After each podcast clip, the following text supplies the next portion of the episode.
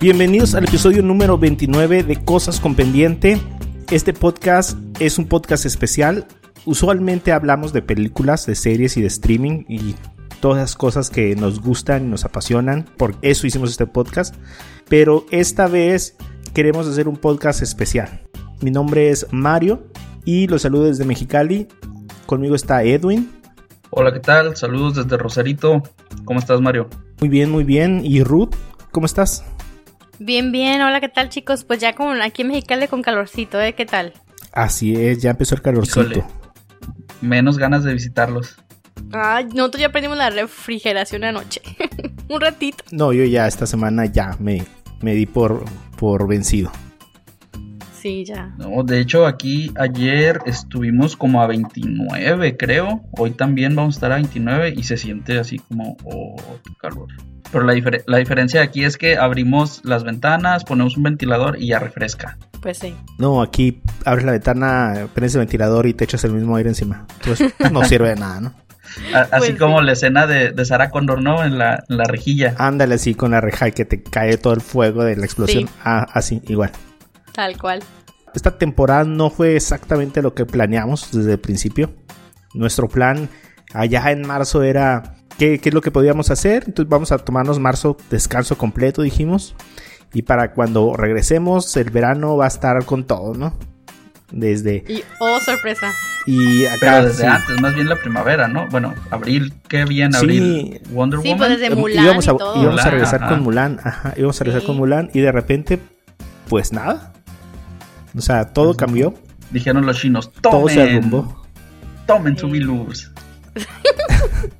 Y, y, bueno, pues nos encontramos en un mundo totalmente cambiado y, y transformado en sus costumbres y, y, en su cultura. Espero que al final pues ya tengamos otra cultura diferente. Hablando entre nosotros eh, sobre los temas, igual hemos estado hablando los últimos tres episodios pues acerca de recomendaciones, películas, eh, aplicaciones, pero realmente queríamos hacer este podcast un poco especial porque no es un evento local, no es un evento que pase en México o en América Latina, es un evento de alcance mundial. Se vieron afectados todas las cosas que estábamos acostumbrados dar por hecho que teníamos. Los cines, eh, las mismas series. Tú dices, ah, bueno, pues estoy encerrado, pero estoy viendo mis series, ¿no? Eso también va a terminar siendo afectado. Un día se va a acabar.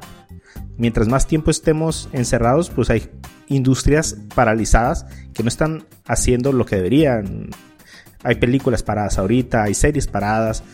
Y quisimos eh, oír de, viva voz de esas personas que están siendo afectadas en otros lados del mundo, en otros países, pues su experiencia, ¿no? Y cómo están llevando eh, la situación en su país. Sí, como comentas, Mario, de, de, que hay producciones paradas y todo. O sea, un breve, breve comentario nada más. El último episodio, que era final de temporada de Walking Dead, te lo cancelaron. No lo pasaron. ¿Producción terminó? Ajá, dijeron que no habían terminado y yo, ¿cómo? Que se los manden a sus casas, que no hagan en la computadora. pero, o sea, al parecer la producción se había terminado, pero la postproducción era la que no había terminado todavía. Entonces, yo sí, pero ¿cómo? Por Dios, que no tienen computadoras en sus casas. Pero Fíjate eh, que estaba viendo también yo juego un juego, o lo jugaba de forma regular, entonces sigo las actualizaciones medio de lejos todavía. Y estaba oyendo que pues ellos hacen actualizaciones como patch y que ya está prolongado o con fecha indefinida cuando lo van a lanzar porque dicen tuvimos que mandar a la mitad de las personas a trabajar en su casa no trabajan con el ritmo que estábamos acostumbrados y si se llega a presentar un solo caso dicen ellos en la oficina o en el edificio tendríamos que cerrar definitivamente las personas que están yendo a trabajar presencialmente entonces son Fíjate cosas, son afectaciones y luego con eso de que el petróleo vale menos que una botella de Coca-Cola. Híjole, es otra cosa. ya esto ya, es... otro tema. Así es. Bueno, y lo que hicimos es esto. Hablamos con cinco personas en diferentes ciudades del mundo. Nos compartieron su experiencia, su perspectiva y entre todo cómo pasa en el tiempo y hasta una recomendación cada quien nos dio. Entonces, eh, las entrevistas están grabadas. Eh, por las dificultades del tiempo, son, son diferentes países, entonces tuvimos que grabarlas por separado y editarlas para que ustedes las pudieran oír. Precisamente por lo mismo, pues va a haber un cambio de calidad en las llamadas. Sí, pues nos tuvimos que ajustar a ellos, ¿no? Así es. Bueno, entonces vamos a empezar con la primera entrevista. Tuve la oportunidad de hablar con Vicente. Vicente Benavides es un joven que conozco de hace ya varios años en un juego en el que coincidíamos. En ese tipo de juegos en línea conoces muchas personas de diferentes países, de diferentes edades, e incluso he llegado a conocer a algunos en persona y algunos he mantenido contacto por mucho tiempo. Uno de ellos es Vicente, eh, lo conocí jugando Final Fantasy XIV ya hace algunos años y fue una de las primeras personas que pensé para que nos compartiera eh, la situación en su país. Vamos a escuchar lo que nos compartió. Bueno, aquí estamos con Vicente. Vicente es de Chile. Pero Vicente, si nos puedes decir un poquito más de ti. Sí, yo, eh, bueno, me llamo Vicente, tengo 30 años, soy de Chile, Santiago, y soy de profesión ingeniero civil, trabajo eh, como en el área de negocio de una empresa pinturera nacional. Entonces yo creo que eres de los afectados por, por salir a la calle, ¿no? Absolutamente, sí. Estoy en este momento, de hecho, trabajando eh, con teletrabajo desde mi casa. Home office, como le decimos por acá. Ajá, sí, acá le llamamos teletrabajo. ¿Y desde cuándo estás en, en teletrabajo? Yo llevo, bueno, yo tuve la ventaja de que en la empresa en la que yo trabajo fueron muy previsorios con esta situación y previo a las cuarentenas que decretaron a nivel comunal y regional, nosotros ya habíamos empezado a trabajar con home office. Ok. Entonces, nosotros empezamos hace eh, un mes con, con home office. Oh, yo creo que también nosotros estamos más o menos igual, aunque nosotros en nuestro caso, nuestro gobierno se tardó en dar la indicación. La sociedad y las empresas privadas se organizaron antes y empezaron a mandar home office. ¿Y cómo percibes a tu gobierno en la respuesta? Bueno, afortunadamente Chile lo, considero que fue bastante previsorio en ese sentido. Empezaron muy pronto con, con el tema de las cuarentenas y con campañas de prevención en todos los medios nacionales y radio, televisión, internet. Eh, también por parte de las mismas comunas los, los alcaldes han estado activamente trabajando en esa situación. Entonces han ido decretando zonas de cuarentena por comunas. Principalmente aquí en, la capital, en, Santiago. ¿Y todavía hay algún toque de queda o, salen ustedes conforme las necesidades que tengan? Eh, también está en base a la comuna. Hoy día hay un toque de queda en, la comuna en la que yo vivo, que se llama Ñuñoa. Ajá. Entonces, claro, eh, nosotros tenemos que solicitar eh, dentro del horario, digamos, fuera de la cuarentena, porque ya no nada lo permite, eh, permisos para poder salir a algunos eh, servicios básicos, por ejemplo, el supermercado o farmacias o ir al médico. Y es que aquí uno puede ir a una página de, que es de Carabineros de Chile, donde emitimos certificados que, que le llaman salvoconducto, que sirven para hacer estos trámites que son limitados por una cierta cantidad de horas. Y ah, también puedes emitir dos semanales. Ok, entonces no puedes salir a partir de cierta hora del día. No, no puedo. Ok. en la noche ya no puedo salir bajo ningún motivo. Ok, aquí todavía no hemos llegado a eso. Nosotros estamos en lo que se supone que va a ser como una fase 3. Eh, pero yo creo que entraría a partir del lunes, yo creo. No hemos todavía llegado a ese punto donde quizás no nos dejen salir. Y ¿Y a tu comunidad cómo la, percibes? ¿Si es en caso de las indicaciones? Desafortunadamente siempre hay casos que en general Chile es un país muy crítico, que frente a cualquier noticia o algo que no vaya en contra lo correcto, se critica mucho por todos los medios posibles. Entonces se han hecho también virales algunos casos donde se han hecho algunas fiestas en comunas que están en cuarentena y que también están bajo eh, un gran número de casos de COVID-19. Entonces, sí, siempre hay este tipo de gente. También acá en Chile estamos, eh, tenemos mucha costa, entonces, mm, como vieron, este, claro, exacto, mucha playa. Entonces, como hubo mucho teletrabajo y cuarentenas, muchos santiaguinos quisieron ir a la costa a pasar sus vacaciones. ¿Este fin de semana pasado no tuvieron ustedes algún tipo de festividad? El fin de semana pasado, la semana pasada, no, no. O sea, sí, perdón, el de la Pascua, ¿no? sí, así es.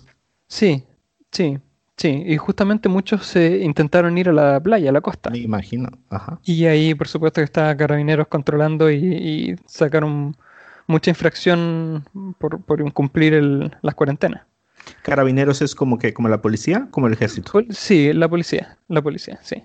Ok. Hay ejército también, pero que está solamente en la cuarentena. Carabineros está durante el día regulando y controlando en gran parte de Santiago que cada persona que esté en la calle tenga su salvoconducto. Perfecto. E- Es muy curioso, fíjate cómo, cómo lo manejan también allá. No creo que difiera mucho de lo que estamos haciendo también aquí. ¿Y cómo pasan el tiempo en la cuarentena? ¿Qué, qué han aprovechado? ¿Qué acostumbran a hacer allá? Eh, bueno, aquí principalmente eh, es poco lo que se puede hacer. Es, to- es todo dentro del interior. El mercado eh, se ha visto muy afectado por esto. Todo lo que es, eh, todo, toda la compra, todo el negocio se ha ido para abajo. Lo único que ha subido eh, y que representa también las necesidades básicas son el tema de supermercados, que se maneja todo muy online. Entonces, claro, ahí uno se entretiene en la casa nomás viendo películas, series, computador, consola. Ha- Hay algunas actividades familiares también eh, que incentivan mediante los medios nacionales, televisión, Sí. para que no se aburran los niños, para fortalecer ahí el, el- el estudio. Están sacando algunos canales nacionales nuevos que son exclusivamente de educación para los niños, porque hay muchos que están perdiendo las clases. Así es, está Entonces, perdiendo quieren, curso. quieren aprovechar de, de recuperar o, o que no sea tan drástico el- la pérdida de, de clase. Igual nosotros también han abierto algunos canales. No sabemos si vamos a regresar a clases o no vamos a regresar. ¿Ustedes tienen algún día para, para que están estimando para la cuarentena? ¿Para que termine? Todo depende de cómo vaya evolucionando la situación, eh, porque como le comentaba, esto es por comuna. Entonces, por ejemplo, eh, al- eh, todos los martes están en, una, en un comunicado nacional informando si- cuándo se van a levantar cuarentenas por comunas y cuáles se incorporan a las cuarentenas. Entonces, todos los martes nos van informando los cambios. Ok, una comuna tengo entendido que, es, que se refiere como un municipio, ¿no? Claro, claro, son municipios, justamente. Sí, aquí le Oh. llaman comuna. Sí. Acá inventaron una enfermedad que se llama neumonía atípica para esconder los casos de, de COVID. Entonces, es muy raro, pues todos para nosotros, que haya dos enfermedades al mismo tiempo, ¿no? Claro. ¿Alguien está diciendo la, la- ¿alguien está diciendo la verdad o algo está ocultándose? Los números reales entonces no son los que se dan, por ejemplo, a, al, no sé, los organismos internacionales o algo. Y eso es pues lo que lo preocupa a uno, ¿no? Entonces, si no Claro te mueres sí. de COVID, te mueres de neumonía típica. Que es, viene siendo prácticamente lo mismo para caso. Pues sí, para, pues para no, no dar los, Claro. ¿cómo se llama? Los casos reales que son. Pues sí, yo creo que, que, que por parte justamente del gobierno, del- de, los distintos, digamos, presidentes, eh, tiene mucha responsabilidad el caso, porque son la cara visible de toda la situación. Em, por ejemplo, de hecho, yo encontraba absurdo que eh, Trump dijera o le bajara el perfil al tema del coronavirus. En un inicio no le tomó importancia. Y mira, Y hoy día es el país que tiene más muertes de coronavirus a nivel mundial. sí, creo que ya tenía más que medio millón de Italia, más que. España. Ajá. Exacto, exacto, exacto. Llevan 610.000 confirmados y muertes llevan sobre los 25.000 a la fecha. Fíjate, fíjate qué impresionante. Exacto. Superó a China, imagina, o sea, a a Italia, a España, a Francia. Sí, fíjate, creo que fueron cuántos, 80 mil infectados en China eh, En- cuando llegó el pico, o sea, su Claro, cuenta de total hoy de día van, infectados. exacto, hoy día van 82.000. Ajá. y Y, solo te 3.000 espantabas por oír lo de Italia, fíjate. Exacto. Mira, este podcast es de tecnología y de, de eh, streaming, de televisión. ¿Qué, qué nos puedes recomendar del último que has estado viendo tú por allá? Eh, yo estoy con mucho Netflix. Estoy ahora viendo eh, Better Call Saul. Ah, ok. Me lo recomendó un amigo porque él había visto Breaking Bad. Ajá. Y, y sí, me, me llamó la atención, le di el, el- el intento, no considero que es una serie espectacular, no está al nivel de, de Breaking Bad, pero para el nivel de cuarentena sirve para, para no aburrirse. ¿Mm? Para pasar el tiempo, ¿no? Claro, para hacer el tiempo, sí. De hecho, pues yo la tengo abandonada por ahí, a ver si algún día la vuelvo a retomar. Ajá. Pues muchas gracias, Vicente. No, Te muchas mando un saludo por allá y que pues todo esto mejor Bueno, muchas gracias igualmente. y tengamos chance de platicar aparte más de esto. Perfecto. Va, Entonces te mando un abrazo para allá, para Chile. un abrazo. Que estés muy bien. Eh, nuestra siguiente entrevista es a una jovencita que se llama Sara, emprendedora que conocí hace algún par de años ya cuando estaba haciendo mis prácticas profesionales en España. Era mi compañera y en este momento ella está en Guatemala. Así que eh, ahí viene su entrevista. Hola, ¿qué tal? Bueno, eh, hoy yo les traigo a una de mis entrevistadas. Es una amiguita mía que conocí cuando estaba en mis días lejanos allá en España. Eh, su nombre es Sara. Sara, ¿cómo estás? Hola Ruth, muy bien, gracias. ¿Y tú qué tal? Todo muy bien aquí encerraditos, ¿eh? A ver, Sara, ¿nos puedes platicar un poquito tu presenta- presentarte con, con los que nos escuchan? Bueno, eh, mi nombre es Sara Morales, yo vivo en Guatemala y mm, soy chef. Estoy emprendiendo mi negocio, entonces me dedico a, a hacer caterings, a hacer capacitaciones de cocina, em, hacer cualquier tipo de pedido de comida especial que quieran, todo ese tipo de cosas. Ok, qué padre, ¿no? Qué rico eso de la comida, pero ¿cómo nos está afectando, no? Esto de, de la situación que está con lo de la pandemia, ¿no? ¿Cómo te ha ido a ti? Pues ha sido un poco complicado porque la verdad mi fuerte en, en el negocio en estos últimos meses ha sido como los eventos. Entonces, ahora que no hay eventos, pues he tenido que ver como de qué otra manera poder trabajar y qué otras cosas poder hacer para seguir generando ingresos. Y la verdad es que creo que a mucha gente en Guatemala y en todo el mundo le está pasando lo mismo Así porque es. es una situación bastante complicada. Pero mm, la mayoría de la gente está acatando las normas que puso el gobierno y mm, pues poco a poco vamos a salir adelante como siempre lo hemos hecho. Sí, claro. Y este, y por ejemplo, ¿qué otras cosas alternas has este has emprendido o has hecho para, para sobrellevar la situación? Bueno, em, con respecto a mi negocio, lo que he hecho Sí. es ofrecer comida a domicilio porque sé que hay mucha gente que, que no cocina en su casa, entonces normalmente compran la comida afuera cuando van a trabajar, compran su almuerzo, no sé. Entonces yo he ofrecido diferentes platos que tú puedes tener en tu refrigeradora, eh, calentar en el horno, microondas y que ya estén listos solo para comer. Entonces eso ha sido un poco de lo que estaba haciendo para mantener mi negocio y luego para entretenerme en, en el encierro. Em, pues he hecho varias cosas que quería hacer y que no había tenido tiempo de hacer. Por ejemplo, saqué mi lado artístico. ah, ya vi, platícanos un poquito de eso. Eh, pinté mi cuarto, vi un video de, de una de una niña que pintaba su cuarto como que le ponía masking tape y pintaba diferentes colores, entonces pinté toda una pared así, fue muy entretenido. Ok, qué Em, padre. Sí, y he probado cocinar varias recetas que no había tenido el tiempo de probar Ujú. y, mm, y pues eso, básicamente he ordenado mi cuarto, he ordenado diferentes cosas, Eh, pues es simplemente buscar qué, qué he querido hacer en el, como que en el- los últimos meses que no haya podido hacer para, para hacerlo ahorita que estoy en casa y aprovechar el tiempo. Claro, es que sí, igual, o sea, sí tiene su lado negativo, pero también hay lados positivos, ¿no? De esta situación porque te permite, eh, como tú dices, te ayudó a sacar un poco más tu lado artístico, porque de hecho ya hacer, ya cocinar tiene que ver mucho con, lo artístico, Sí, exacto. pero ya explorar otra área, ¿no? Este, del, ar- del arte, que sería en este caso, pues pintar tu cuarto, ¿no? Que, ¿Y cómo te sentiste más relajada o con- cuál fue tu experiencia haciendo? Nunca habías pintado así tu habitación ni nada. No, o sea, de yo pintarla así sola, no, nunca.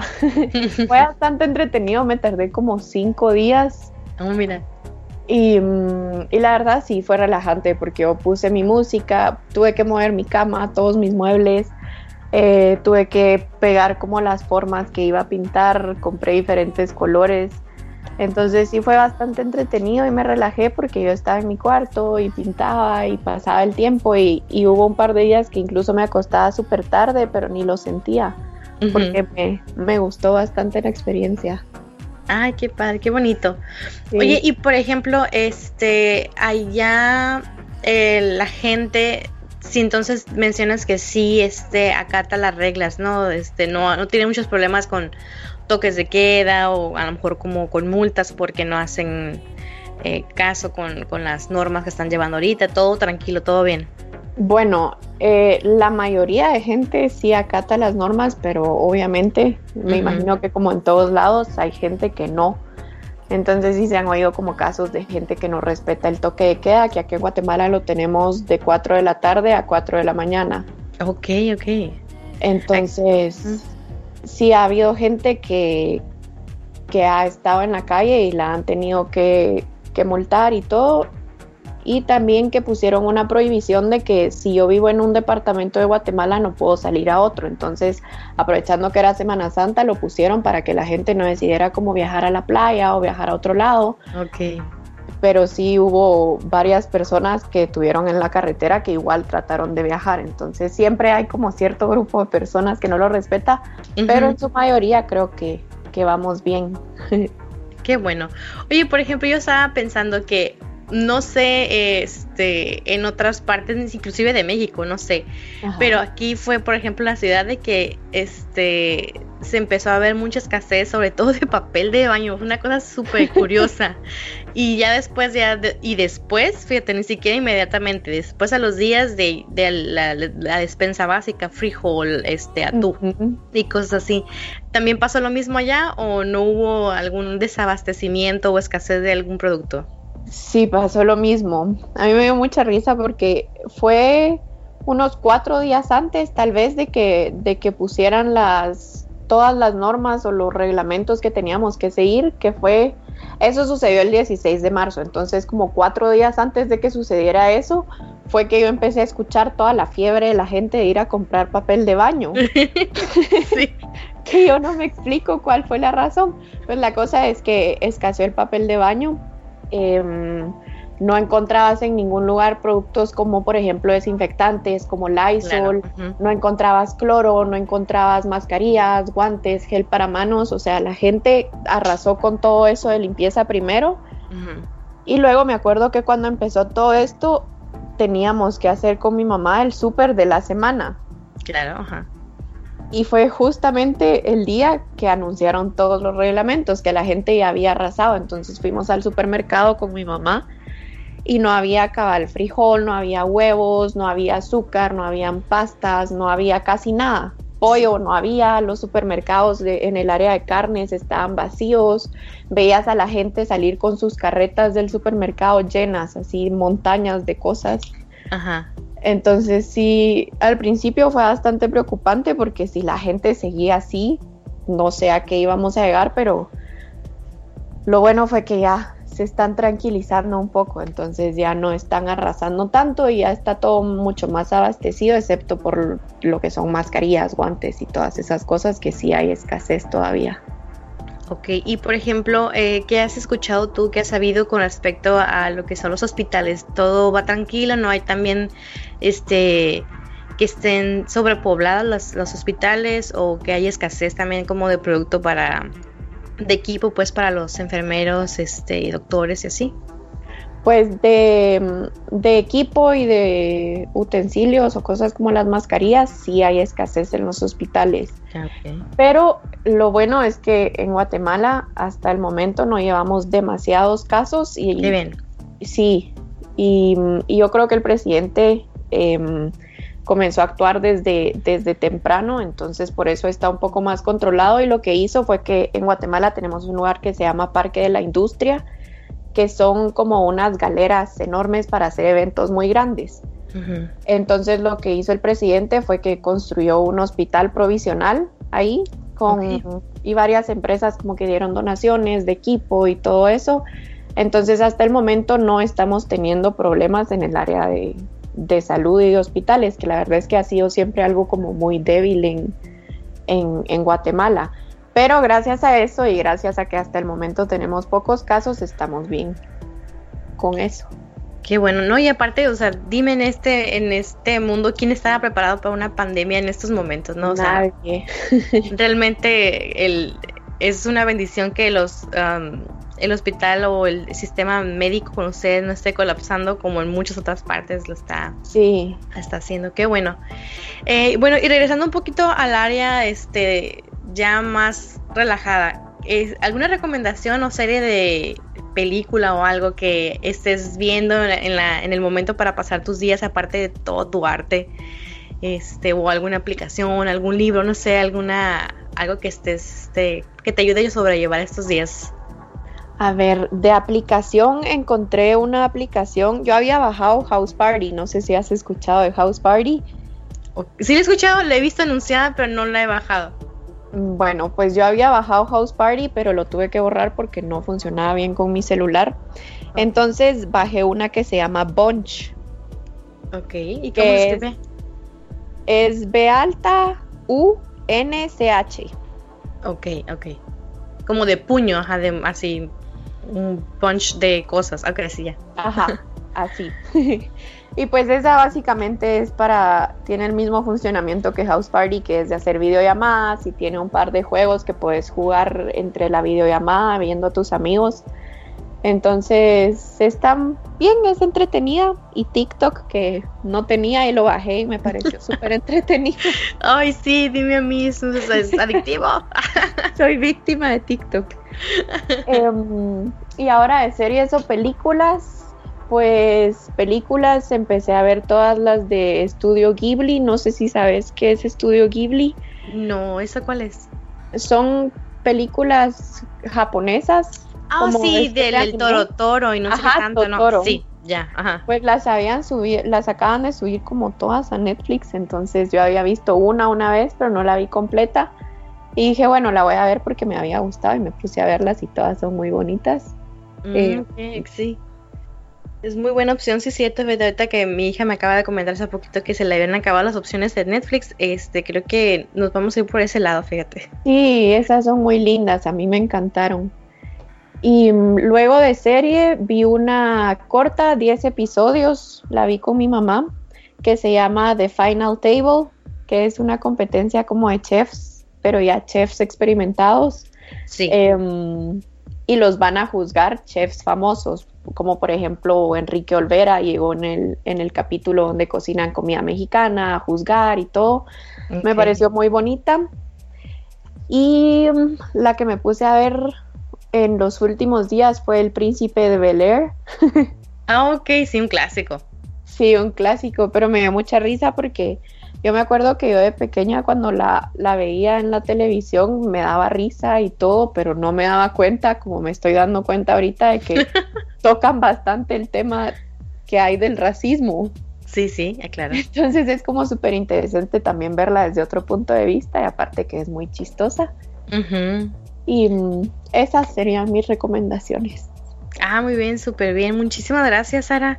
Te agradezco mucho por haber tomado la entrevista y no sé si te quieras despedir por los que nos escuchan. Pues sí, mandarles un saludo a todos los que escuchan, que se queden bien guardaditos en sus casas y que nos cuidemos y que poco a poco apoyándonos entre todos pues vamos a salir adelante. Y muchas gracias a ustedes por tenerme también. Gracias, Sara. Bueno, que tengas un buen día. Igual, Bueno, no sé ustedes chicos, pero a mí me pareció bastante interesante las medidas que tomaron allá con respecto a... a- bueno, no lo hemos visto, por ejemplo, aquí en México y en- o en América, excepto lo que ella comentó, del hospital exclusivo para COVID, Sí. que fue súper inmediato, ¿no? De, de las primeras medidas que, que se realizaban en el país, eso se me hizo una muy buena manera. Oye, China fue una de las primeras que, eh. ¿Cuántos levantó? ¿Cuántos hospitales levantó para lo de COVID? Como nueve, ¿no? Creo. Sí, o sea, me acuerdo todavía cuando decidieron ya cerrar uno por la falta de personas para seguirlo sosteniendo. O sea, hicieron reubicación porque ya no era suficiente. Y mira, digo, no hemos llegado aquí. Por ahí hay unos intentos de hacer eh, lugar para las gentes enfermas. Creo que agarraron el centro Banamex. Es un centro enorme ahí en la Ciudad de México para hacer convenciones y, y todo ese tipo de eventos con mucho chorro de, personas que lo agarraron como, pues, como hospital. Sí, sí. Creo que todavía la UNAM también iba a hacer algo, ¿no? De hecho, acá en, en, Rosarito está lo que es el centro de convenciones de Rosarito, que se encuentra entre, entre lo que es como la ciudad o el centro de Rosarito y Tijuana, y creo que también lo están como queriendo adaptar para recibir a todos los, los excedentes de Tijuana, ya que... Los invitados. Ajá, todos los invitados. Entonces es un lugar grande, entonces al parecer es lo es el plan B ahorita del, del sector de salud para almacenar a todos esos contagiosos. Fíjate, a ver cuántos. Creo que eh, te puedes dar una idea más o menos qué es lo que está pensando el gobierno cuando empieza a hacer ese tipo de cálculos. Claro, ajá. Y la importancia a lo mejor también que le dan, o sea, que, o qué tanto le crees realmente a lo que está sucediendo, que no sabes que hay que prepararnos antes de que nos sobrepase la situación. Y creo que esa fue la medida que tomaron ahí, ¿no? Sí, sí. Bueno, y desde Guatemala, ya estuvimos en Chile, ya viajamos hasta Guatemala, ahora vamos a viajar hasta Alemania con Carolina. Carolina es una mexicana viviendo en Berlín. Por razones de trabajo vive allá y se casó con, con un berlinés. Entonces ella nos comparte también cómo la está pasando allá.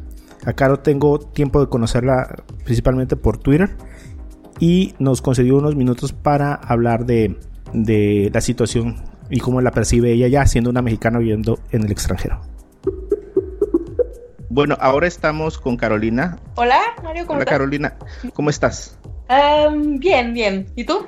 Bien, bien. Eh, qué bueno es poderle ya encontrar la voz a las palabras. Sí, Cuando uno habla mucho con personas por internet está acostumbrado a, a cómo escriben, ¿no? pero es muy difícil que alguna vez alguien eh, pueda hablar con una persona que conoce Internet.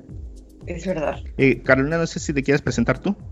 Sí, bueno, pues eh, soy Carolina. En principio, bueno, soy mexicana antes que nada, y, pero vivo actualmente en Berlín. Em, trabajo como sales manager en una startup que se dedica, bueno, más que nada a lo que es el marketing digital para arquitectos y trabajo para el mercado español. O sea, trabajo en una eh, startup eh, alemana, berlinesa, pero para el mercado español. Antes estuve trabajando para el, mercado latinoamericano, pero ahora trabajo para, para este mercado del español. Y fíjate, mira, uno siempre piensa en los sucesos internacionales y, e importantes e históricos y de repente nos vemos envueltos en, un, en una pandemia Sí. Y como mexicano yo creo que la vivimos diferente entre broma y broma, no sé, acá, por ejemplo. No hay día que a nuestro secretario de salud no le hagamos un meme, o a nuestro presidente, o a la situación, o a los hospitales. ¿Cómo ves la, situación allá? Pues mira, em, la verdad es que aquí Merkel en, general, o sea, yo creo que de manera internacional, eh, ahora sí que, eh, hablando de, manera política, de manera internacional, Merkel es una persona pues muy bien vista, ¿no?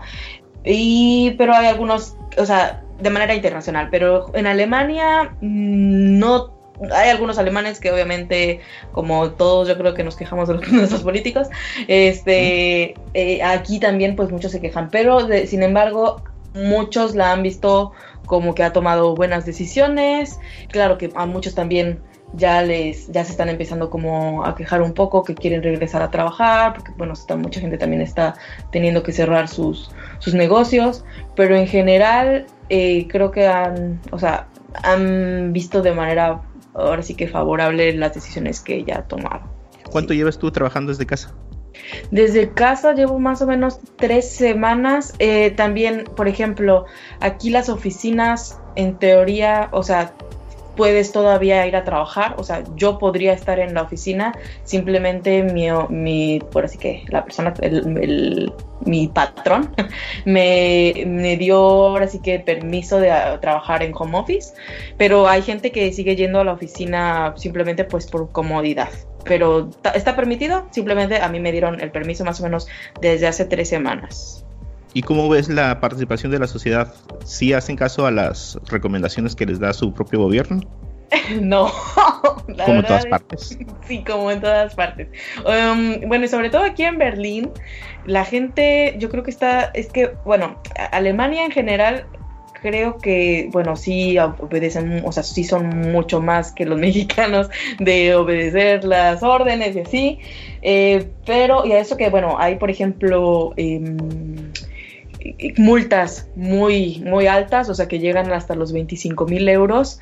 Pero bueno, eso es, por ejemplo, si haces una fiesta, ¿no? Y que eso ahí sí te, pueden multar, o por ejemplo, tampoco puedes eh, ir de una ciudad a otra o sea, puede ir, puedes ir tú solamente manejando, pero con una razón para qué vas, ¿no? Eh, y si vas a ir a visitar a alguien, esa persona, o sea, ese alguien tiene que vivir solo. Pero si vas, por ejemplo, una familia en un auto a visitar a la abuela, está prohibido, incluso te pueden, o sea, te pueden poner una multa muy alta. Pero en general, la gente, bueno, también aquí está permitido eh, salir eh, hacer ejercicio, ir al súper, pasear. No te puedes hacer, por ejemplo, un picnic o quedarte a leer un libro. Eso sí, o sea, la policía llega y te no te va a multar, pero te va a preguntar y te tienes que parar. Prácticamente tienes que ir, ¿no? O sea, simplemente es dar un paseo o hacer ejercicio en el parque. También puedes pasear con alguien que viva contigo, pero no con, o sea, no con alguien más. De lo contrario, tienes también una multa. Entonces, pues la gente, la verdad es que, eh, pues sí sale, o sea, yo por ejemplo, yo he salido así que al parque y, puedo, por ejemplo, con mi marido que, que vive aquí conmigo. Pero eh, sí hay mucha gente que, que hace picnics y no viven, o sea, que no les importa, la verdad, y llegan los policías y les dicen, no, ¿saben qué? Se tienen que mover o díganme las direcciones y pues si no les, les ponen una multa. La gente la verdad es que sí hay mucha gente todavía en la calle. Y es que sobre todo aquí Berlín es como muy muy liberal y un poquito rebelde y contra la ley y así, entonces pues, pues todavía más, pero pero eh, sí hay gente, o sea, hay o sea, sí se ve menos gente en la calle, pero sí hay gente todavía. ¿Y tú en qué nivel de aislamiento te encuentras? Yo casi casi eh, hubo un momento en el que no había salido en 13 días y tuve que ir a la oficina. Esa fue la como que bueno, no, una vez fui al súper, una vez a la semana.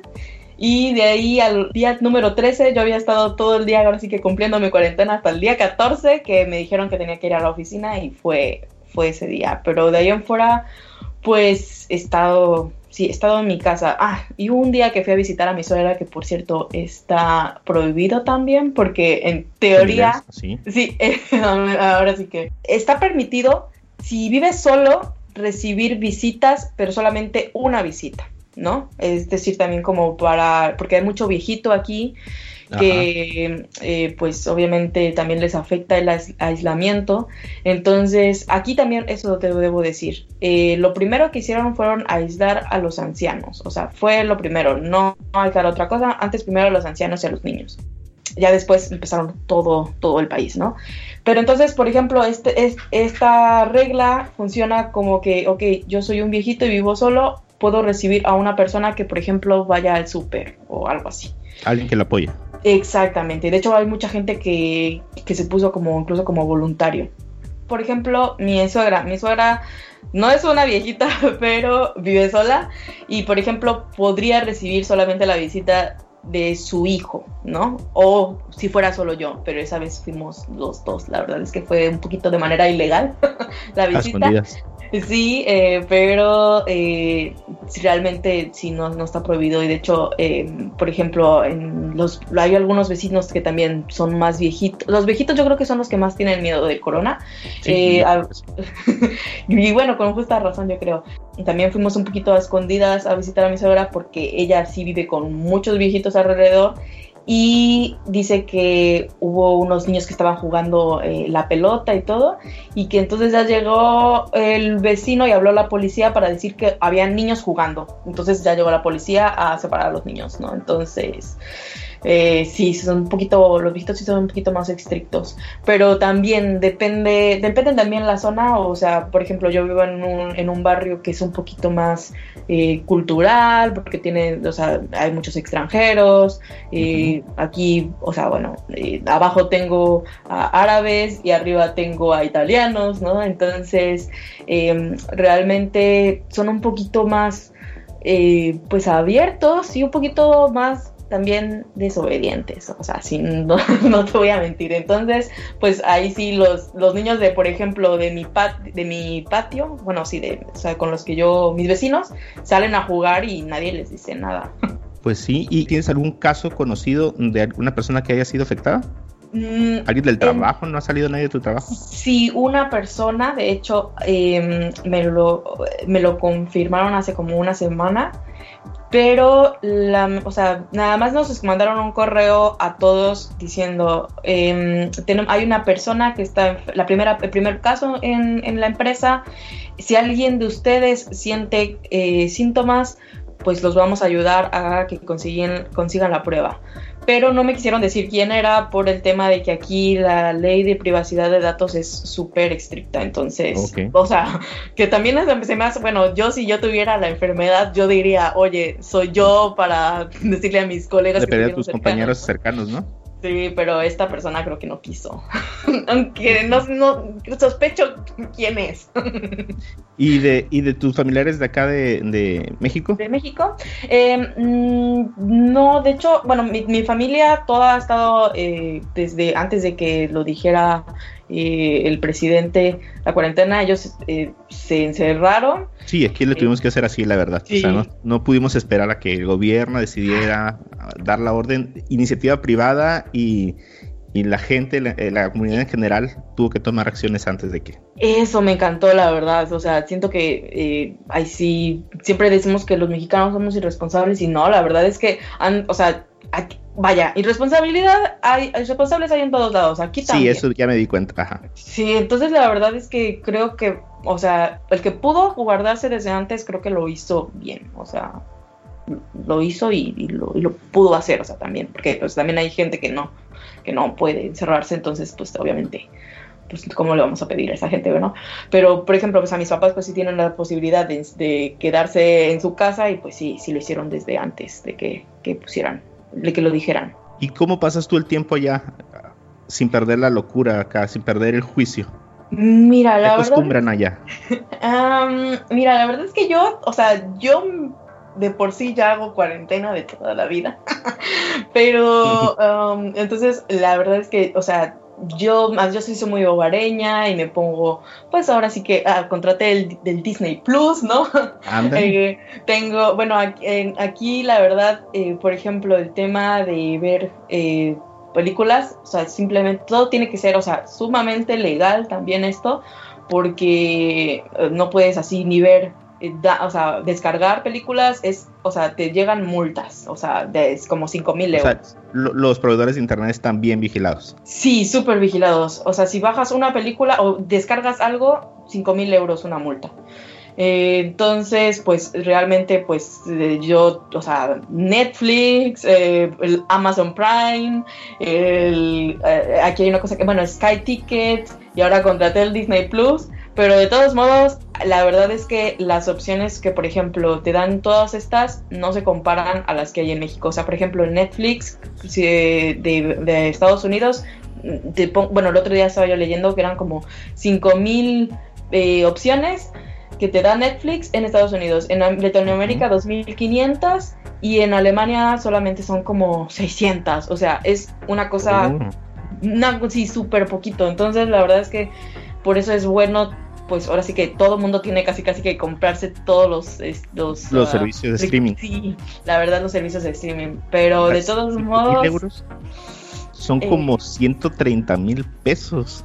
Sí, te lo puedes pagar eh, prorrateado, pero digo, te dan facilidades de pago para, sí. para pero tienes que pagarlo. Y aquí no es como que, o sea, sí, te vas al buro de crédito y siempre vas a estar en buro de crédito. Nos dan súper, súper, no puedes rentar casa, no puedes comprar coche, nada, nada, o sea, y no es como de, bueno, creo que en México, creo, porque tampoco estoy muy enterada. Eh, creo que a los cinco años, si no tienes una deuda muy grande, Sí, pues tu puede- seguro de crédito ahí. Ajá, lo puedes no. arreglar.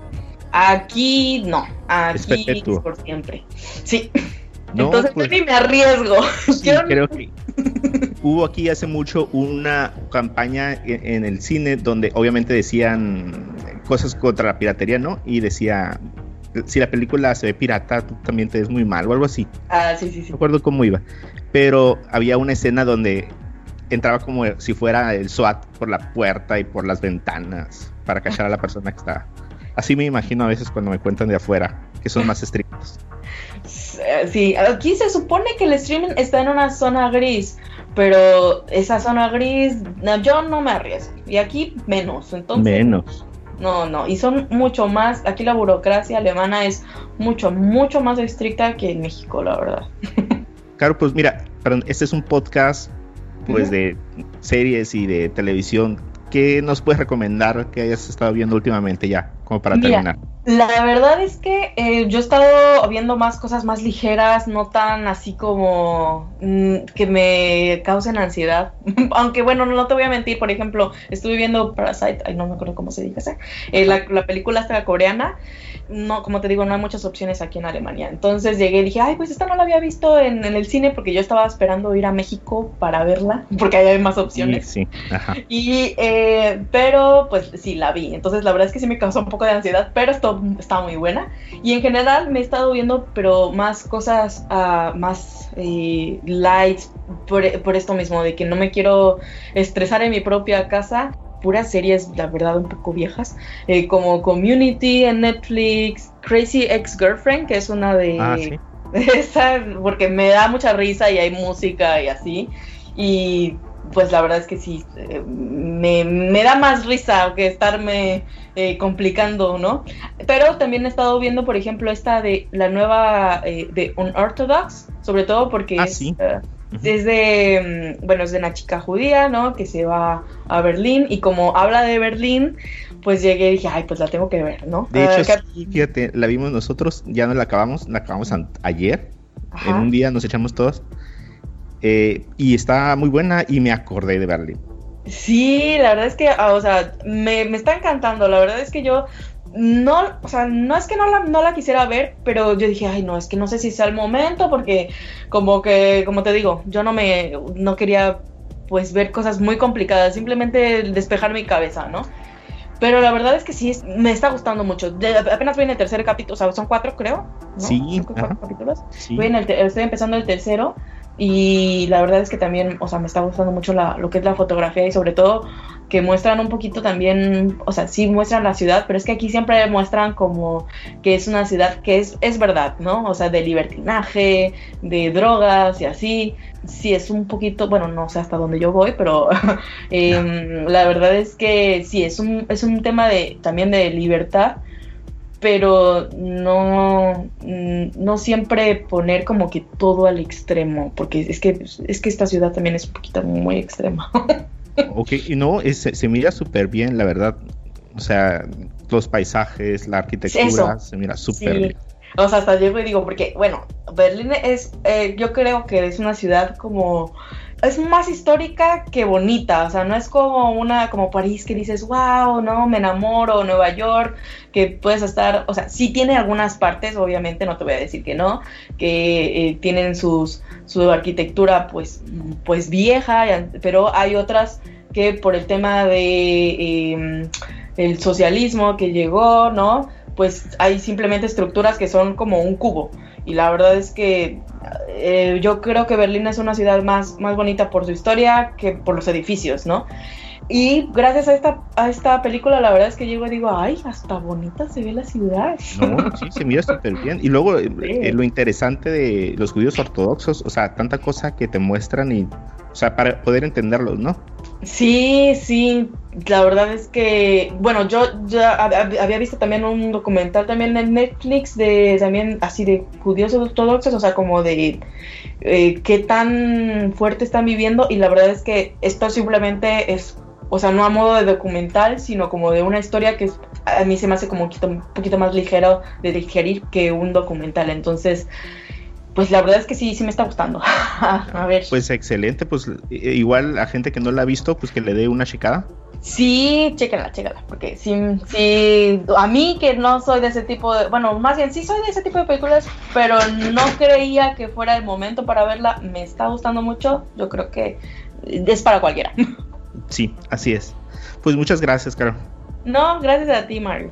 muchas gracias por la oportunidad de platicarnos de cómo se vive por allá. Como mexicanos, algunos no nos ha tocado viajar tan lejos y a veces no entendemos muy bien qué podría estar pasando de aquel lado, ¿no?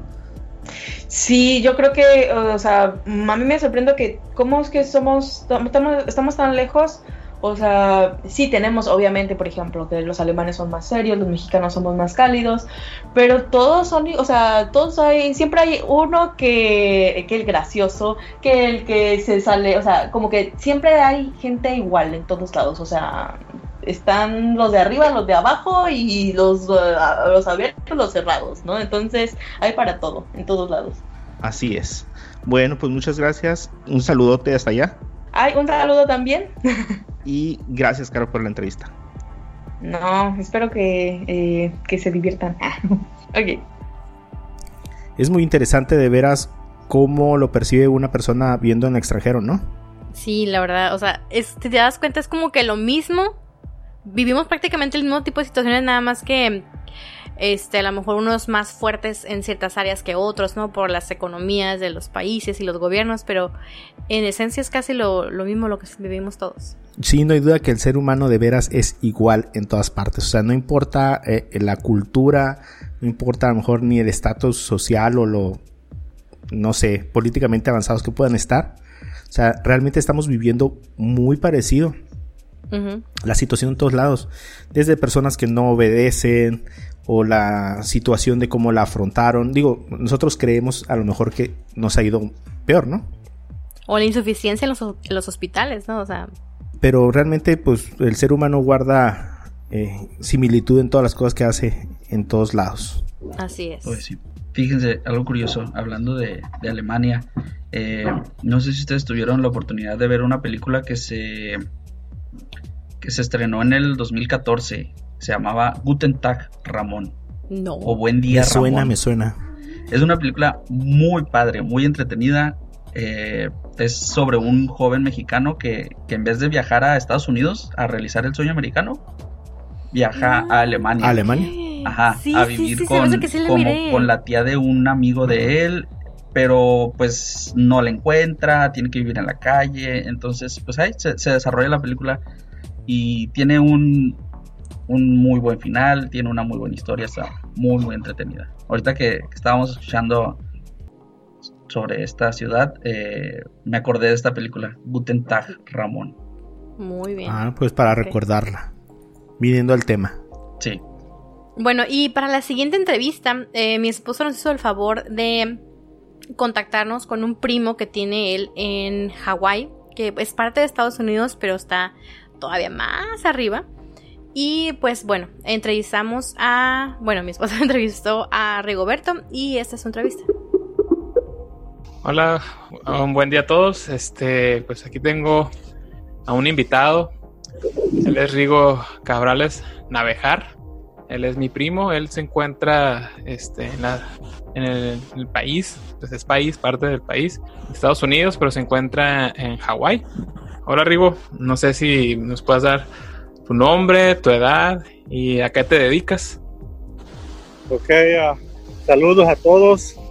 Uh, me llamo Rigo Cabrales Navejar. Uh, tengo 34 años. estoy casado con mi esposa Briana y tengo dos hijas, Sofía y Zoraya. tiene 9 y 7 años. Estoy en el ejército de Estados Unidos. He estado en el ejército por 14 años y uh, aquí vivo en Hawái ahorita, aquí me tienen estacionado en Hawái. Uh, aquí llevo dos años, me falta un año más y luego a ver para dónde me mandan. Muy bien, trabajas para el Army de Estados Unidos, ¿verdad? Sí, sí. ¿Eres que eres entrenador o, eres ah, capitán? o... Soy primer sargento. Okay. estoy encargado de, de 150 soldados. Soy a inventaria. ahorita como está la situación referente al coronavirus, ¿cómo se siente la situación allá donde tú estás? Um, aquí, aquí en Hawái parece que es, es poquito menos que en Estados Unidos y yo pienso porque um, estamos en una isla y, y cuando viene la gente aquí los ponen en uh, quarantine, cuarentesmo se dice. Ajá, cuarentena. Uh, ajá, en cuarentena y, y por eso se, yo creo que por eso está más, más aquí, más, uh, Más más, más controlado. Pero somos, aquí todavía tenemos, uh, se me hace como unos 300 casos y hace que hay como 10 personas que se han mu- muerto por la, la COVID-19. Pero Ok. um, ta- ta- la gente sale a caminar, sale a- ahorita andamos aquí en las bicicletas, en la de la playa y vamos a, pueden entrar al agua, pero no pueden estar en la, en la- en la tierra así nomás ah, disfrutando la- el mar. Pero puedes ir a caminar, puedes ir a, a correr, a hiking, a andar surfing, eso sí Ujú. pueden hacer aquí.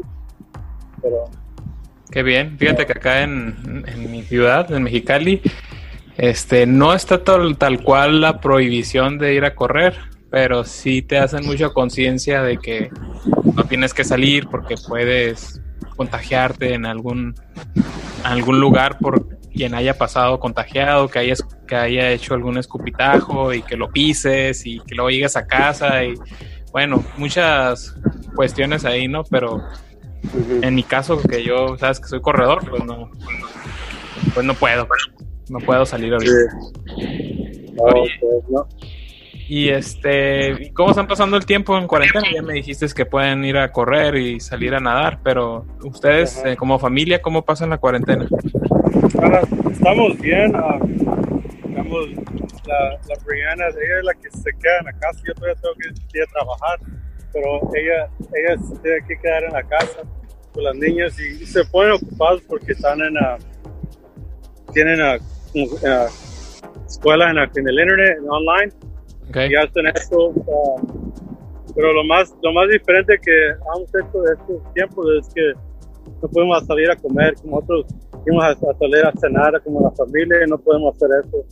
Pero en la casa um, hacen, ah, se Ujú. ponen a colorear, hacen la escuela en, la, en el internet, o, o tienen juegos, tienen, ah, tienen, y tenemos juegos que antes teníamos que hacíamos con familia como Monopoly, Ah, ok. todo eso, todo eso lo hemos hecho hace mucho tiempo y todo esto, no, casi, casi nada ha cambiado. Muy bien. Porque, ah, sí, lo único que digo es que la, no podemos ir a salir a cenar con familia a un restaurante, pero lo demás, ah, hacer pinturas en la casa actividades, todo lo, lo mismo. Pero es lo, lo único diferente, yo digo. Ah, ok. No, sí, sí, sí te entiendo. Igual estamos nosotros. Sí. Oye, y pues ahora que, como dices, a lo mejor estar ahí en casa jugando, ven, a- ¿tienes alguna recomendación de alguna película o serie que, que digas, ah, sabes que me gusta esta serie que estoy viendo ahorita o, o esta película que acabo de ver? Sí, ah, estoy viendo un show ahorita en, ah, en Netflix, se llama Money Heist. Es de unos, unos, sí, unos muchachos que, una banda que ah, roban bancos en España. Es en español, pero tiene los subtitles en inglés. Y, Oh, la casa, de, la casa de papel, creo que está en español. sí, sí, sí, sí. Ah, Esa- ok. Y eso es lo que yo estoy mirando ahorita. Ah, Órale, Pero, lo demás casi no, casi no, no, no, no no haces caso. Fíjate que yo también he visto esa serie que está ahí, pero no, no me ha llamado la atención aún, pero yo escucho que mucha gente la está viendo. Yo creo que le voy a dar una oportunidad para verla. No, está, está buena. Está buena. Pues, ¿algo más que quieras comentar, Rigo? No sé, ya sería todo por la entrevista. Este, un comentario, algún saludo o algo. Ah, sí, nomás ah, digo, digo, ah, todos vamos a hacer, todos vamos a pasar por esto, ¿no? Esto es temporal. Ajá. Ah, nomás vamos a, a leer, a de- decir lo que dice la ley, no, no hagamos esto, pónganse la máscara, ah, no se acerquen por se quita la gente, lávese las manos, ah, y si no tienes que salir, no salgas, como si no tienes que ir a, a la tienda, no vayas, si tienes que ir, nomás ve una persona, cuando vengas a la casa, cámbiate la, ropa, bañate, lava la ropa, ah, y, y nomás y, y tener fe, tener fe en Dios que, que todos vamos a pasar por esto y, y luego ya va a ser una historia que, que algo pasó, pero se va a acabar. Y uh, saludos a, a, toda mi familia allá en Mexicali. Uh, los quiero mucho y siempre estoy uh, pensando en ustedes, siempre estoy uh, mi mente. Y aquí estamos, si necesitan algo, aquí en Hawái, aquí estamos. Y, y uh, quieren venir, vengan aquí a visitar. Aquí tienen un, un, una, un lugar que pueden quedarse y disfrutar Hawái por un rato. Ah, pues muchas gracias. mucho sí. Muchas gracias, primo. Ah, pues muchas gracias, primo. Bueno, este, una, eh, mientras mi esposo hacía la entrevista, es, el primo estaba con, con video. Nosotros no tenemos cámara, entonces no, no, no lo podíamos ver. Él no nos podía ver a nosotros. Y él estaba en la playa, ¿eh? No es tan... eh, lo que me, yo me di cuenta que no es tan estricto allá, porque de hecho él inclusive en sus redes sociales él postea videos y fotografías de- recientes donde él sale con sus niñas, con su esposa, o sea, su familia a la playa un ratito. Igual a lo mejor no están tan llenas como estarían este En época turística. en época turística, ajá, o que no esté en la cuarentena, pero pero no está tan prohibido tampoco el, el que la gente esté afuera. Eso sí me llamó la atención. Hubiera pensado que porque es una isla, a lo mejor el control iba a ser como más estricto como para que no pasara ni un contagio, pero no. En todos lados hay. Sí, o sea, o sea, no sé, uno dijera, ah, pues muy fácil, ¿no? O sea, cierren la entrada de barcos y aviones y ya. O sea, toda la isla en cuarentena. es. Pero no. Más fácil no tener una isla en cuarentena que todo un país así como continente, ¿no? Yo digo. Paréntesis aquí. No sé si supieron ustedes. Bueno, nosotros tenemos familiares en San Felipe. Y la última vez que, que, hubo contacto con ellos, no fue hace mucho, un par de semanas, resulta que en San Felipe eh, no hay ningún caso de COVID. Pero darle el contexto que es San Felipe. San Felipe es una playa que está aproximadamente a dos horas de Mexicali, donde estamos Mario y yo. Dos horas de la frontera con Estados Unidos, más o menos. Así es. Es una playa que está eh, frente al... Bueno, es un pueblo que está frente al Golfo de California, Así es. que entre Baja California y Sonora. Entonces ahí, este, no hay, no hay casos actualmente. Hasta hace una semana, dos semanas, no había ningún caso. Por el otro lado, creo que San Luis Río Colorado le estaba yendo muy mal. Sí, oye, ajá, sí supe que era, el- él era de los lugares como número uno en Sonora, ¿no? Sí, es la ciudad que es vecina de Mexicali, del lado de Sonora. Ellos hacen frontera con Arizona. Arizona, así es. Entonces, es, es una ciudad muy pequeña. sí, es lo que te iba a decir. Ustedes tienen mucho contacto con, con gente de, de Yuma, ¿no? Y, y ciudades de ahí, Arizona. Phoenix y todo eso, yo Ajá. creo. Ajá. Es que podíamos ver ahí el meme, ¿no? Donde están todas las ciudades, los números de contagio en todas las ciudades fronterizas, bueno, en todos los estados fronterizos de Estados Unidos. Y luego ves los mismos del lado mexicano. Y es donde salía la broma, ¿no? O el virus no cruza fronteras. O el sistema inmunológico del mexicano está sobrepasa el estándar. o alguien está echando mentiras, ¿no? Pues sí. Bueno, y por último, eh, gracias a Caro en Alemania, pudimos conocer a Mariana. Mariana es una mexicana, igual de Veracruz también como Carolina, que vive en Nueva York. Ella está trabajando también para una empresa americana y siendo Nueva York una ciudad ahorita como el epicentro de Estados Unidos de contagios, y mira que Estados Unidos creo que va por el medio millón de infectados, es muy interesante saber qué es lo que está sucediendo allá y cómo se está viviendo. Si nosotros creemos o estamos preocupados en una ciudad pequeña, a lo mejor como Mexicali, de los contagios, imagínense una ciudad con tantos habitantes y que tenga una tasa de infectados mucho más alta. Tuvimos oportunidad de hablar con ella y esto fue lo que nos dijo. Y ahora estamos con Mariana. Eh, Mariana vive en eh, Nueva York. Hola Mariana, ¿cómo estás? Hola, ¿cómo estás? Bien, bien, bien. Aquí li- listos para hablar un rato contigo acerca de todo esto que, que está pasando. ¿Puedes contarnos un poquito más de ti? Claro que sí. yo soy mexicana, ah, soy de Veracruz, pero eh, llevo un año y medio viviendo en Nueva York. Antes de vivir acá estaba en Houston, en Texas. Y pues bueno, gracias a mi trabajo pude hacer transferencia aquí a Nueva York. Tengo año y medio y pues en el encierro como todos últimamente, ya es la sexta semana. Tengo 34 años, soy contadora y aquí me dedico a hacer nóminas internacionales. ¿Trabajas para una compañía americana? Sí, trabajo para una corporación global. Y mira, y estamos comentando ahorita antes de entrar que a lo mejor nosotros como mexicanos no tenemos la misma percepción o el mismo significado de qué es Nueva York y vemos los números que realmente a nuestro parecer pueden ser muy impactantes, pero no distinguimos exactamente qué parte de Nueva York es la que está siendo contabilizada. ¿Tú dónde vives exactamente? Yo estoy en Manhattan, que es lo que generalmente las personas conocen como Nueva York. Pero Nueva York, o sea, New York City como tal, abarca los cinco boroughs que se, que se, llaman, y son el Bronx, Manhattan, Brooklyn, Queens y Staten Island. Entonces, eso es considerado New York City. La isla tiene 8 millones de personas, Manhattan, pero se dice que en el día, en el día laboral, de 9 a 5, eh, la población incrementa o la ocupación sube a 14 millones de personas, de todas las personas que vienen, no solo de otros boroughs, sino de Nueva Jersey, de Connecticut y de los estados que están cerca y de donde la gente viene a trabajar. Yo vivo en Manhattan, eh, vivo en el Upper East Side y mi trabajo está en Downtown, que son como 40 minutos aproximadamente en el, en el tren, en el subway. Eh, pero realmente trabajo mucho de casa. Yo únicamente voy a la oficina uno o dos días a la semana en temporada normal, sin cuarentena, pero eso es muy común aquí porque los espacios son tan caros que los trabajos te permiten trabajar este, de casa y pues el espacio se comparte, digamos, en las empresas. Ok, ¿y qué has notado? ¿Qué ha cambiado después de, de estas seis semanas? Todo. Nosotros, independientemente que mi ciudad es muy pequeña, tratamos de hacer las, a seguir las indicaciones, pero no me imagino el nivel de de gravedad que puede estar sucediendo allá y qué medidas tengan que ser implementadas.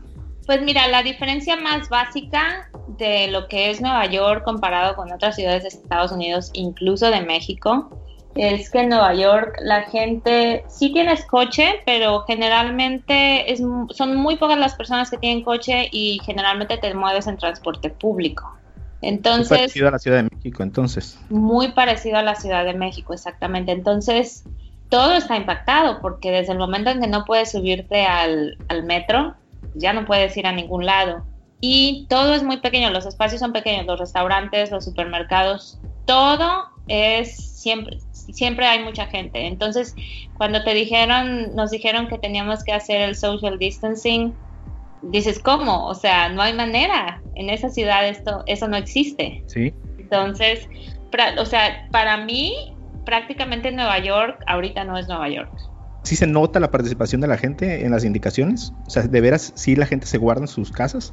Sí, no hay nadie afuera. Em, obviamente los trabajadores esenciales y aquellos que pues tienen que de todos modos salir a trabajar eh, siguen en la calle y aquí eh, como todos los restaurantes cerraron, sigues viendo delivery de comida.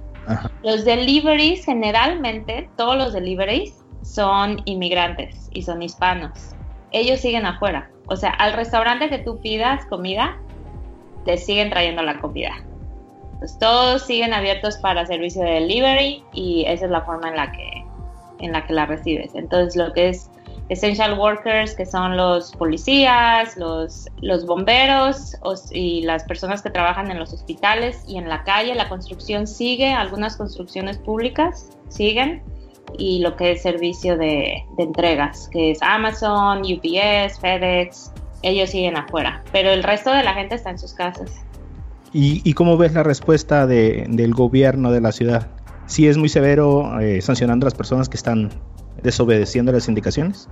No, eso es súper interesante porque el gobernador la verdad es que de todo el país es el que mejor respuesta ha tenido, pero desde el inicio en el que a él se le empezó como a sugerir que hiciera un shelter in place que le llaman, que es como en Italia, digamos, que te obligan a estar en tu casa y tienes que tener un papel que justifique por qué estás en la calle si sales. Él dijo que eso no iba a pasar porque, porque en Nueva York eso no se podía hacer, basado en que vivimos en espacios mucho más pequeños y que simplemente el estilo de vida lo haría muy complicado. Entonces él dijo que no, que iba a confiar en que las personas iban a mantener la distancia.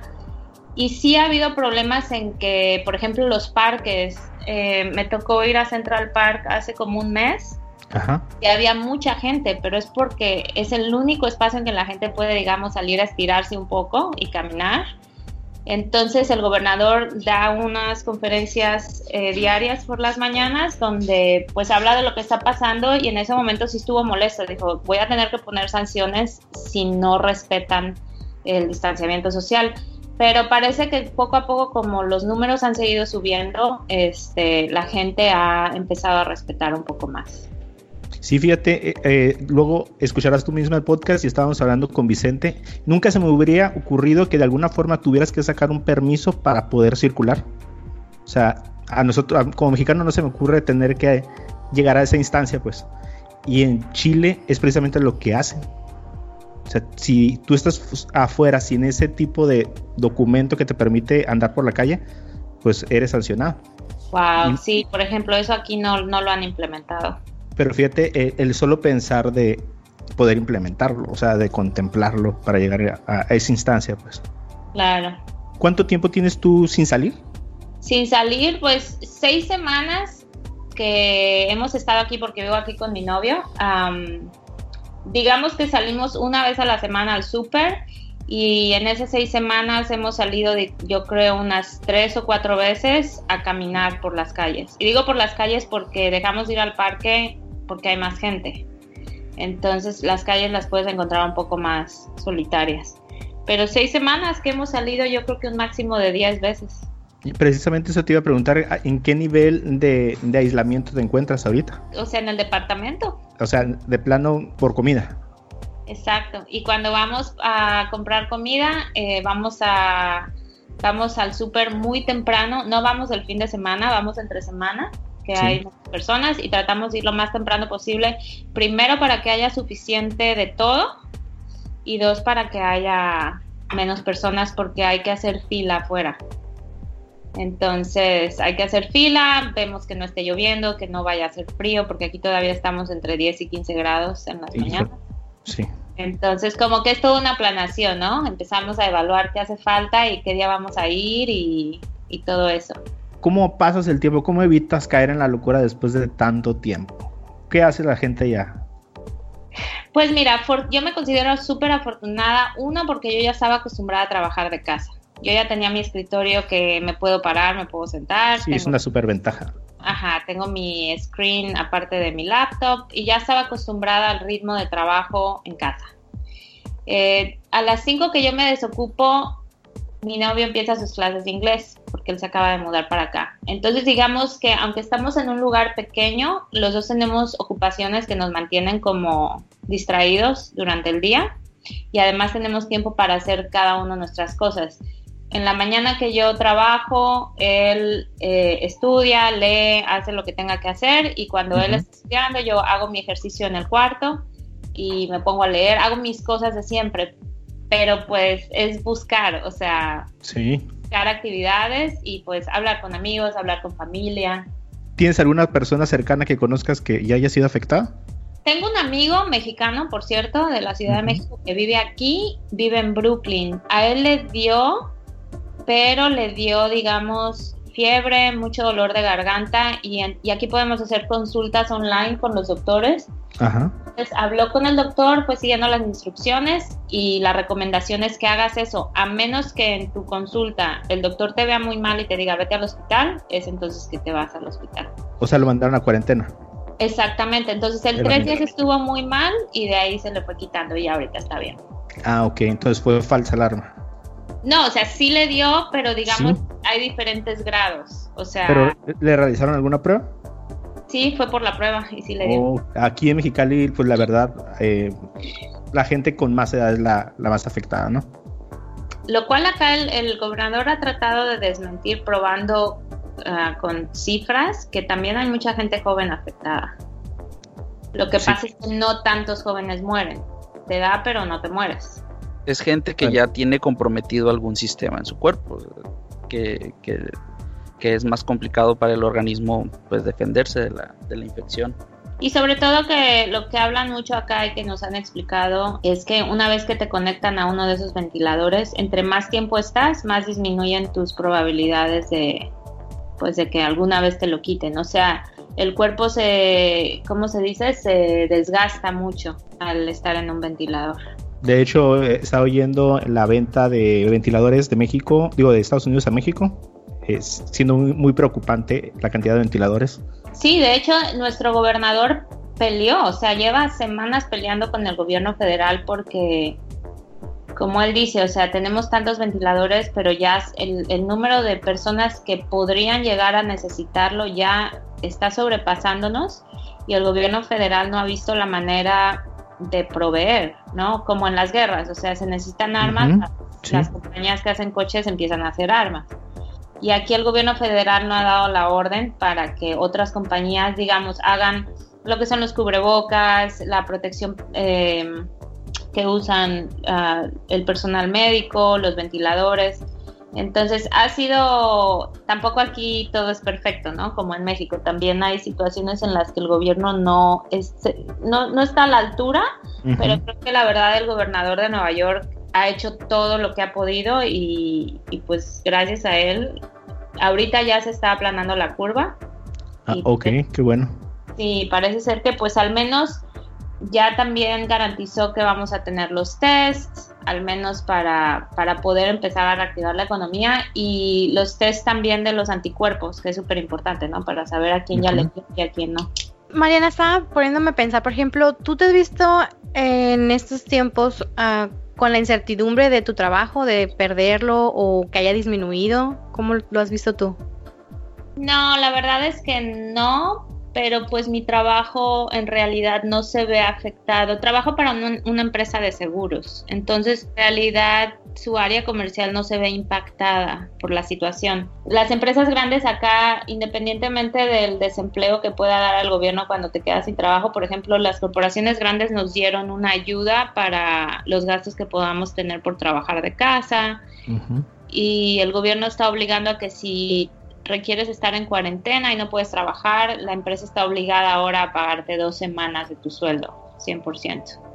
Entonces, las empresas grandes siento que tienen muy protegidos a sus empleados, pero son las industrias que sí se ven afectadas las que sí están sufriendo mucho los trabajadores. Por ejemplo, acá en el área donde yo, yo vivo, eh, más bien han sido como que las empresas eh, aquí le llaman las pequeñas o medianas empresas, las que han como que protegido un poco más a sus empleados. En mi caso, yo no puedo hacer un home office, no puedo trabajar de casa, pero mi empresa me ha, me ha estado pagando con regularidad, no me han forzado a, tener que salir a la calle, a tener que salir al, al lugar a donde yo laboro.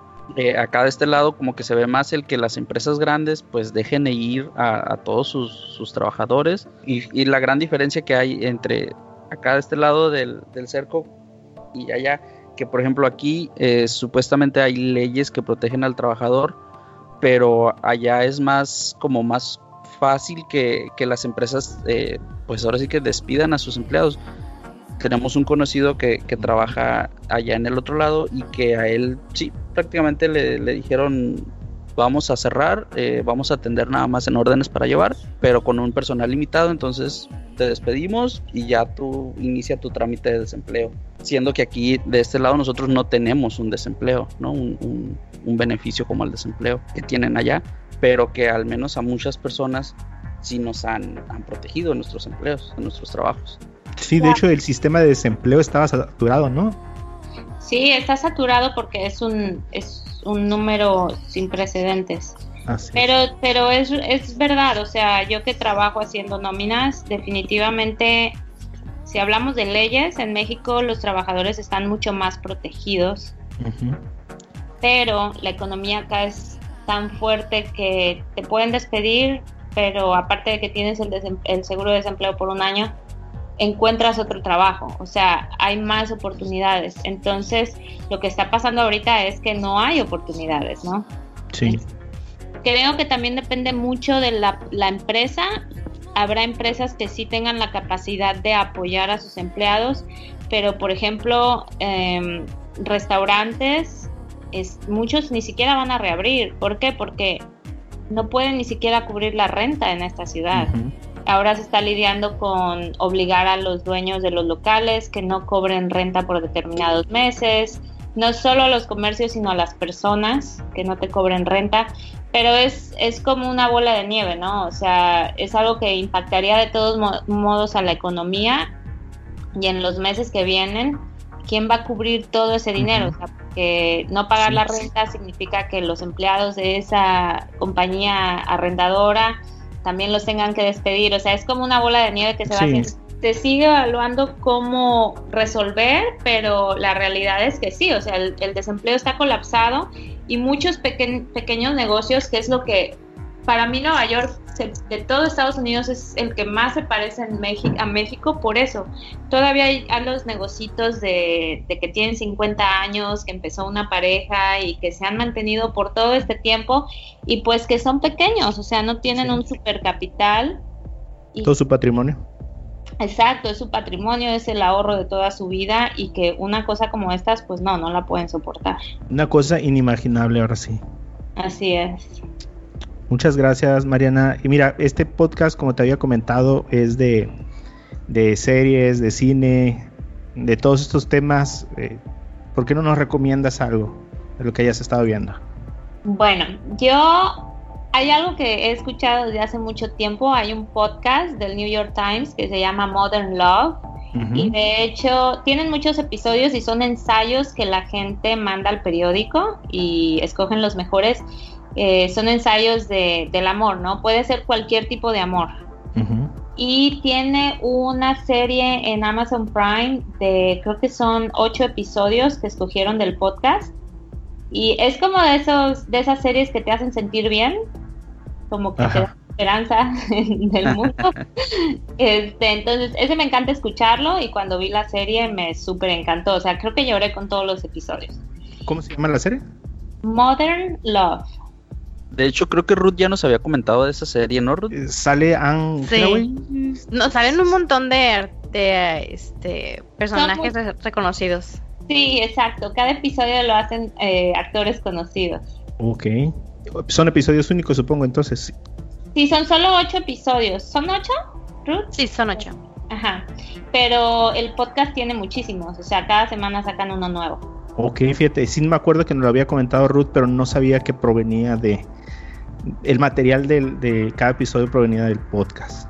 Sí, ese es, ese es mi, o sea, mi favorito así de los podcasts que escucho. Y eh, episodios y series, ahorita estoy viendo con mi novio Dark. Ah. Que es una serie alemana en Netflix. Sí, muy buena. De viajar en el tiempo. Sí, le digo a muchachos, yo soy fan de los viajes en el tiempo, entonces que hayan hecho esta serie tan complicada. Sí, o sea, estamos pensando hacer un árbol, un árbol cronológico, genealógico de todo lo que está pasando, porque te Para saber quién es quién, sí. De hecho, ya había hablado con Caro de que le invitaba al podcast para hablar de Dark. ¿En serio? en Alemania. Ajá. Eh, eh, la serie es alemana, entonces eh, ya habíamos hablado de eso. Fíjate, mira, no sé, supongo que a lo mejor está en postproducción, que ya se grabó toda la temporada que creo que se iba a estrenar en junio, julio. Entonces, bueno, pues a lo mejor se salva. Ojalá que sí. bueno, pues te agradecemos mucho, Mariana, por tomar la llamada. No, muchas gracias a ustedes. Qué interesante que estén haciendo todo esto. Te mandamos un saludo y que estés bien con las personas que vives y pues que todo mejore. Igualmente, cuídense mucho. Bueno, y ella fue Mariana desde Nueva York y súper interesante lo que nos comentó. Sí, la verdad que sí. Y que, este padre eso de que, como comentaba ya, ¿no? Que en Nueva York ya mucha gente está en cierta manera acostumbrados al home office, ¿no? Este fue, esa es una mega ventajota para ellos. Sí, pero también es al mismo tiempo súper em, preocupante. O sea, son ciudades que están, que tienen un número eh, muy alto de personas eh, en, en, ¿cómo se llama? Espacios muy reducidos. Así es, nosotros lo podemos ver y a lo mejor lo vemos en las películas, ¿no? No sé. O sea, creo, quiero creer que realmente refleja la realidad. O sea, hay mucha gente. Yo he viajado varias veces a la Ciudad de México y puedo verla a el, los lugares llenísimos de gente. O sea, es, es una ciudad de, a lo mejor no es de primer mundo, pero es una de las ciudades más importantes de, del mundo. Entonces, y- igual Mariana nos decía, o sea, yo lo único con lo que puedo comparar Nueva York es con México, la Ciudad de México. O sea, de, de ese nivel de, de habitantes que tiene. Sí, pues, o sea, como nos comentaba, ¿no? Que, que durante un horario laboral, eh, las personas que, que estaban dentro de esta zona de Manhattan se casi se duplicaban, ¿no? De, de, Qué impresión. Sí, o sea, sí. no, es un hacinamiento muy, muy impresionante. Así es. Cuando comentó que, que las calles estaban, pues, entre comillas, solas, ¿no? En la, por la situación de ahora. ¿Ustedes han visto algunas fotografías de cómo se ve la ciudad sola? Sí, O a mí yo no sí me he ha tocado, a mí no me ha tocado verla así. Sí, yo he visto algunos eh, sí, historias de Instagram donde la gente sale y dice, oye, sabes que esta calle debería estar hasta el tope. A lo mejor no es las calles principales, pero ellos conocen su ciudad, ¿no? Sí, sí, sí. Bueno, yo creo que esto nos deja eh, pensando todos, ¿no?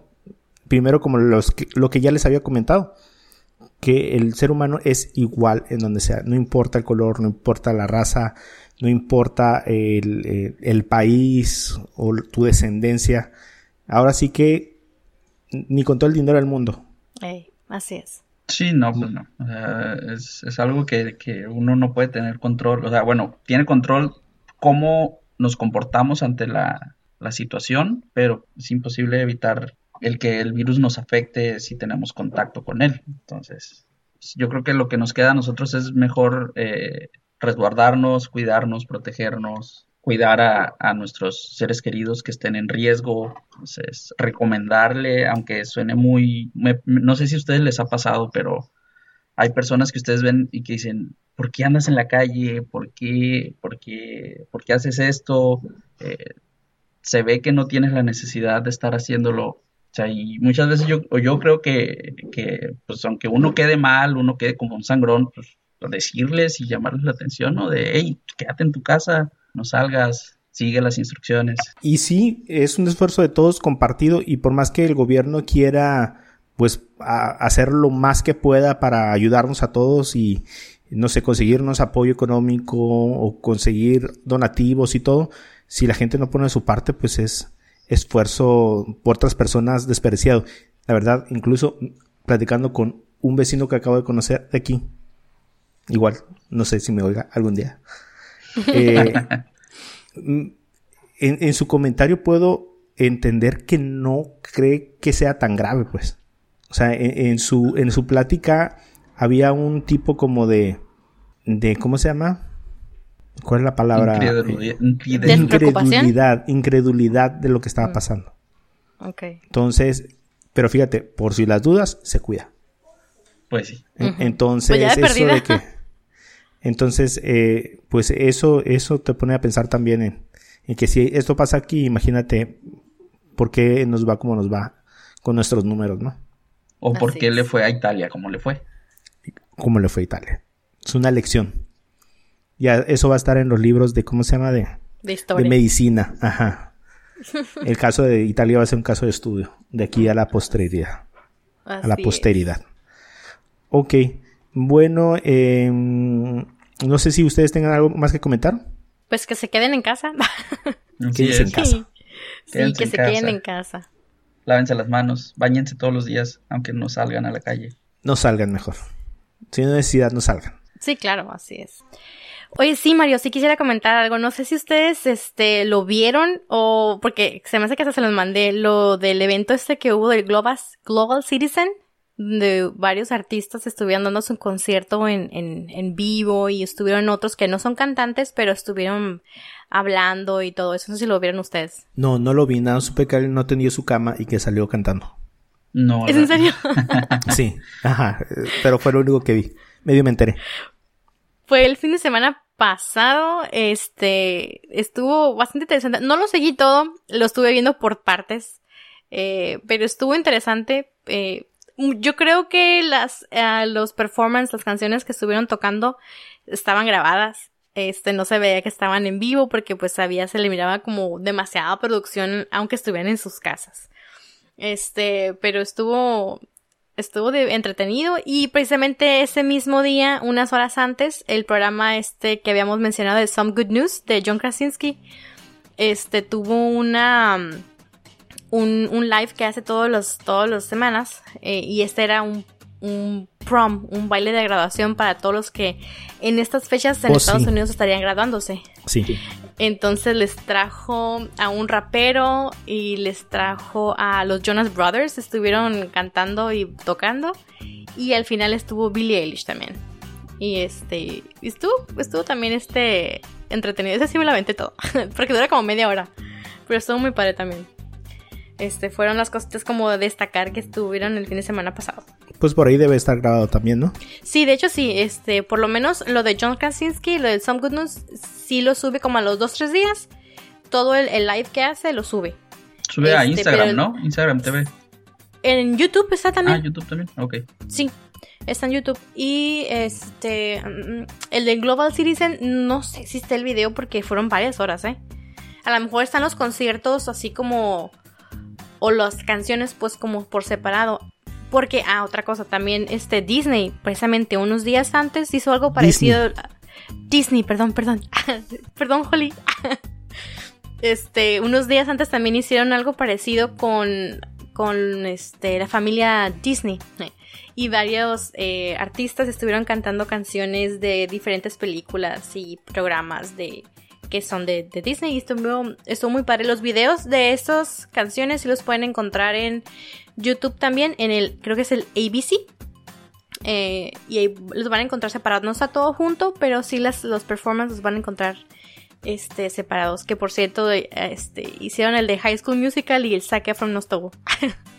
Ay, ay, pues sí.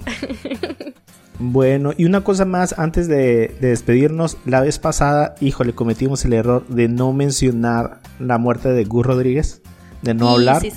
Oh, y me caló mucho porque cuando me enteré, eh, fue- son una de las pocas cosas que dijo, ah, ¿cómo pasó?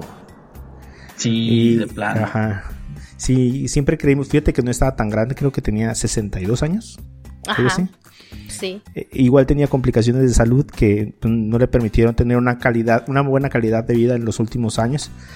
Pero siempre estaba ahí, pues era muy activo en sus redes sociales, en su Instagram. Eh, recuerdo todavía que en su Instagram, cada vez que alguien moría, él hacía un dibujo que subía Sí. de la cara de la persona. Y, y siempre pensé, dije, híjole, ¿qué pasará el día que ya no esté Gus Rodríguez? Pues, o sea, es como que, ¿quién le va a hacer su, su retrato a él? Y bueno, pues tarde o temprano pues pasó, ¿no? Pues sí. Pues él solito se lo hizo, ¿no? El, el dibujo. No sé, fíjate. Sí, Sí. eh, hace poquito vi Sí. una entrevista donde su hijo decía que él mismo se había dibujado. Ah, bueno, es que hay por ahí una historia de Instagram donde Javier, su hijo, el chavo de, de Nintendo Manía, Ajá. Puso un audio con, las con los últimos deseos de su papá. Sí. Y era precisamente, él se oía con una voz muy gastada. Entonces él sabía definitivamente que ya algo estaba mal. eh, que ya le quedaba poquito. Y con su voz gastada, pues su último deseo fue decirle a todas las personas que se atrevieran, que hicieran el esfuerzo de hacer algo por alguien que necesita algo. De echar la mano, pues. Sí. Hagan una buena acción, pues. Entonces, bueno, pues una lástima, lástima que ya no tengamos a Gus Rodríguez con nosotros. Así es. No queremos extendernos ya más eh, en el tiempo del podcast. Yo creo que va a ser un podcast largo, Sí, no sé, en la cuarta dimensión. Entonces, eh, les queremos dar muchas gracias a todos por escucharnos. Eh, volvemos a nuestra programación regular la próxima semana. Eh, cuídense mucho, eh, cuidan a la gente que quieren y nos pueden encontrar en nuestras redes sociales. A mí como Mario-San en Twitter. A Edwin como. Ahí me pueden encontrar como Edwin Dicochea en Instagram y Edwin-ed1 en Twitter. Y a ti, Ruth. A mí como RCJM85 en Instagram y en Twitter. Entonces, si no hay nada más que agregar, nos vemos en el próximo episodio. Bye. Agur. Adiós.